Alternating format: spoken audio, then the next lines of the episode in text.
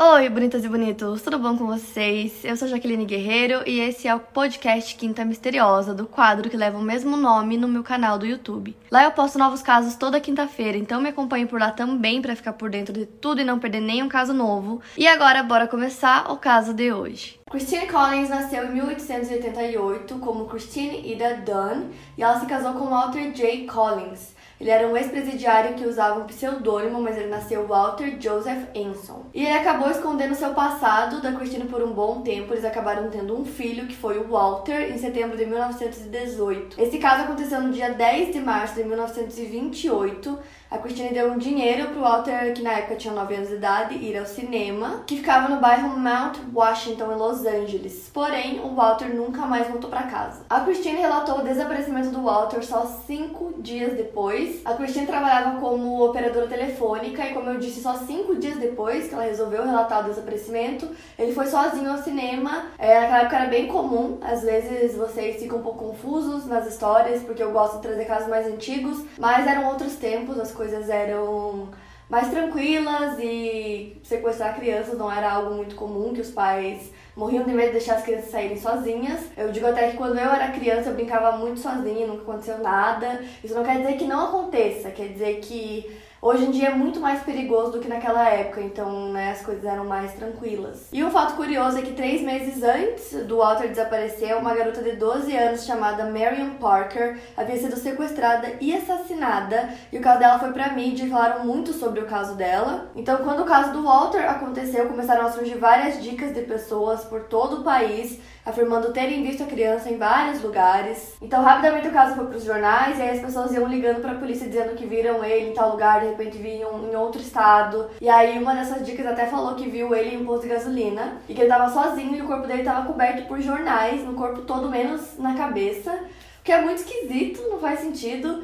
E enfim, a polícia seguia essas dicas, mas eles até então não tinham encontrado o Walter. E a busca pelo Walter durou cinco meses, até que no dia 28 de agosto de 1928, no mesmo ano, a polícia de Illinois foi avisada que tinha um garoto lá muito parecido com o Walter, com as fotos que foram divulgadas, com as características dele, então a polícia foi até lá falar com o menino e realmente o menino era muito, muito parecido com o Walter. E conversando com ele, o menino ele era sim o Walter Collins e que ele foi sequestrado. E aí ele contou toda uma história do dia do sequestro e como ele foi parar em Illinois. E aí a polícia assim tava tão feliz de ter encontrado ele que a história era meio estranha, mas eles meio que Deixaram de lado porque afinal ele tinha aparecido. Então foram enviadas cartas e algumas fotos que a polícia tirou do menino pra Christine para que ela visse. E ela disse que queria conversar com ele por telefone para ter certeza que era o filho dela. Então eles conversaram e aí ela mandou 70 dólares para a polícia para que eles pudessem trazer ele de Illinois para Los Angeles, que é onde ela morava. No dia do reencontro, a Christine de cara, é, a princípio ela achou que ele tava um pouco diferente. Aí eles falaram: ah, já fazem cinco meses, então é normal que ele tenha mudado um pouco.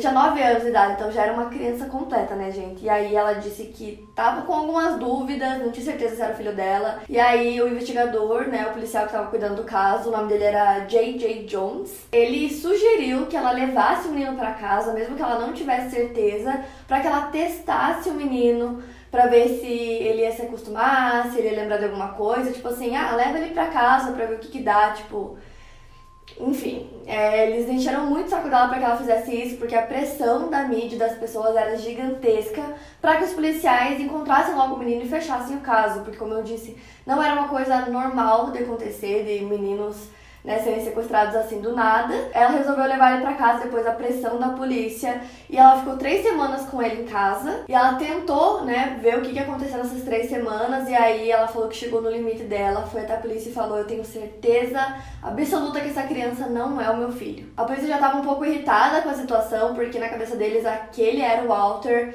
eles não entendiam o porquê da Christine estar tá fazendo tudo aquilo. É, o policial até foi super grosso com ela algumas vezes, dizendo que ela queria chamar atenção que ela era uma péssima mãe, umas coisas assim. E aí ela disse que ela tinha certeza que não era o filho dele, que ela tinha como provar. E como prova, ela levou alguns registros dentários do Walter.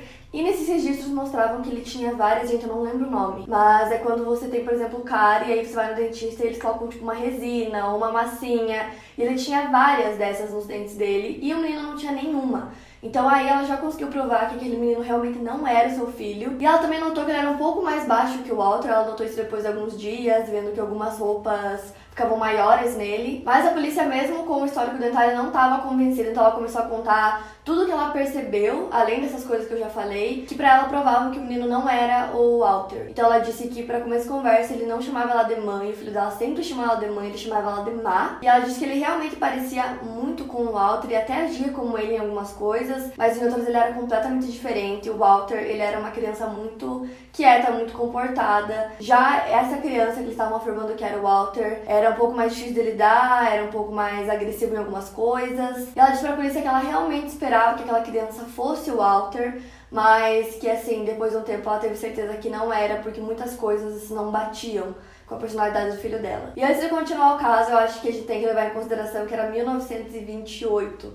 Então, uma mãe teve seu filho sequestrado, de repente, cinco meses depois, encontram é, uma criança que é idêntica ao filho dela. E aquela coisa, eu acho que às vezes a pessoa tá tão desesperada para encontrar seu filho que Sabe, só depois de um tempo que ela realmente percebeu que não era. De cara, ela já achou algumas coisas esquisitas, mas levou o menino pra casa. Depois de três semanas, ela teve certeza que aquele não era seu filho. Enfim, eu acho que da mesma forma como o caso da Pauline na semana passada, eles eram muito parecidos. Então isso só reforçava que aquela era criança, uma criança que apareceu do nada, dizendo que. O menino falou que era o Walter. Então todo mundo acreditou, mas depois de três semanas ela tinha certeza absoluta que não era. A pressão para a polícia resolver o caso ficava cada vez maior e eles começaram a fazer outros testes, testes bem bobos, tipo de trazer o cachorro do Walter para ver se ele reconhecia o menino. E é um cachorro, gente, tipo, é um teste tão bobinho e o cachorro reconheceu mas eu acho que poderia reconhecer qualquer outra criança. Outro teste que eles fizeram foi levar ele é, algumas quadras longe da casa para ver se ele conseguiria achar a casa sozinho, lembrar das ruas de memória. E a Christina, obviamente, estava insistindo que fossem feitos testes mais consistentes, que pudessem realmente provar alguma coisa e não esses testes bobinhos. E aí o investigador, o J.J. Jones, estava muito irritado com toda a história porque ele tinha certeza que aquele menino era o Walter. Então, para ele se livrar de toda aquela publicidade negativa em torno do caso, caso, em torno da investigação dele, ele se recusou a fazer qualquer um dos testes que a Christine pediu. E não foi só isso, depois o investigador levou a Christine à força para a enfermaria de psiquiatria do Hospital Geral do Condado de Los Angeles, sob a internação no Código 12, que era quando uma pessoa considerada difícil ou inconveniente.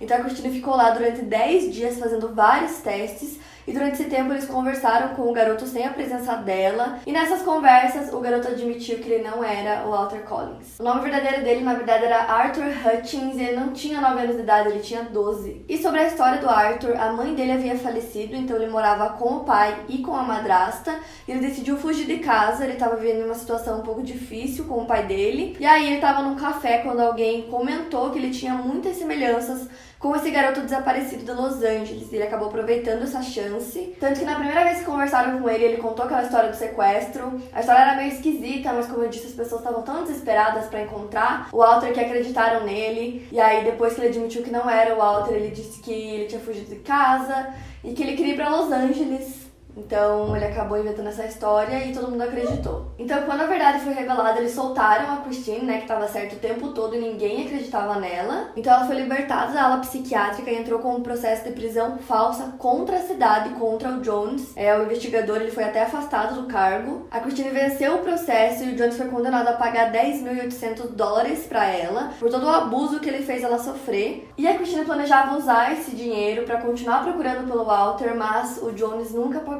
então, enquanto tudo isso aconteceu, o verdadeiro Walter continuava desaparecido, então agora a gente vai entrar nas teorias. Então, depois que toda a verdade foi revelada, surgiu uma pista bem forte para a polícia, porque eles começaram a acreditar que o Walter Collins poderia ter sido sequestrado, ter sido uma das vítimas de Gordon Stewart Norcutt, ele era um mentiroso compulsivo, ele era um assassino responsável pelos assassinatos do galinheiro de Wineville, perto de Los Angeles. E a história do galinheiro de Wineville entra nesse caso, pediram bastante. Eu resolvi fazer mais mais em cima da história do Walter e aí trazer para vocês também é, como teoria explicando como que aconteceu toda essa história dos assassinatos de Wineville. Então, pouco tempo depois da Christine ser liberada, um trabalhador ilegal do galinheiro de Wineville deu uma dica para a polícia sobre o que poderia ter acontecido com Walter. O Gordon Stewart era o dono da fazenda em Wineville, ele convenceu seu pai a comprar a fazenda para ele em 1926. Ele disse que precisava de ajuda para cuidar da fazenda, que era uma propriedade bem grande. Então ele viajou para o Canadá para visitar a sua irmã Winifred e ele convenceu de deixar que o seu filho de 14 anos, Stanford,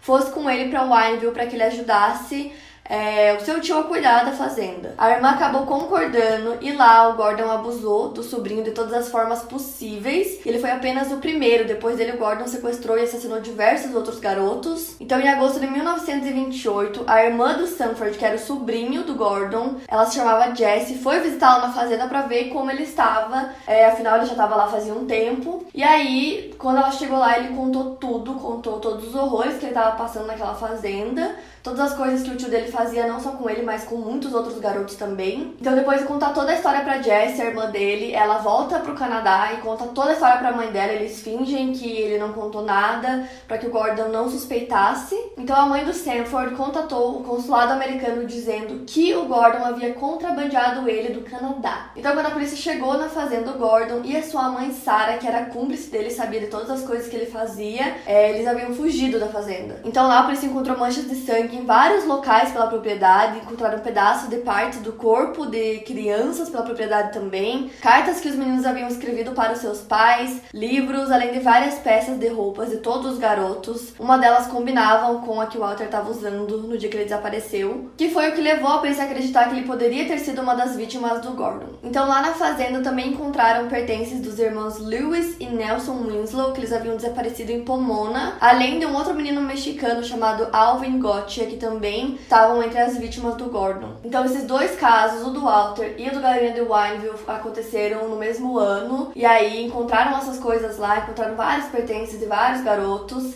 Então, tinha uma pessoa que havia sobrevivido ao Gordon, que era o sobrinho dele, o Stanford. Então, a polícia conversou com ele, ele contou tudo que ele sabia, tudo que aconteceu por lá. E aí, a polícia aproveitou e mostrou várias fotos para ele. Foram mais ou menos 30 fotos de garotos desaparecidos para ver se algum deles ele reconheceria, se algum deles acabou indo parar na fazenda e um dos garotos que ele reconheceu era o Walter. O Gordon Stewart Northcote e sua mãe Sarah Louise Northcote foram presos em Calgary, no Canadá, no dia 20 de setembro de 1928, cinco dias depois do sobrinho fazer a denúncia. Eles foram mandados de volta para os Estados Unidos para enfrentar o julgamento. O Gordon admitiu ter assassinado nove garotos, mas só foi condenado pelo assassinato de três meninos. Isso aconteceu por falta de evidência que comprovasse os outros assassinatos assassinatos, incluindo o do Walter. Então, mesmo ele admitindo ter matado nove garotos no mínimo, é, a polícia não tinha provas de que isso era verdade, ele era um mentiroso compulsivo, então eles não sabiam até onde o que ele estava falando era verdade ou não, e não tinha como provar se realmente ele havia assassinado o Walter. Então, a sentença do Gordon foi pena de morte por enforcamento. Então, como vocês devem saber, quando a pessoa ganha uma pena de morte, normalmente não é tão rápido assim, leva um tempo até que isso aconteça. E nesse meio tempo, ele mandou uma carta para Christine dizendo que ele contaria toda a verdade para ela se ela fosse visitar ele na prisão. É, a Christine né, estava desesperada por informações, o filho dela ainda estava desaparecido e ela não queria acreditar que ele era uma das vítimas do Gordon.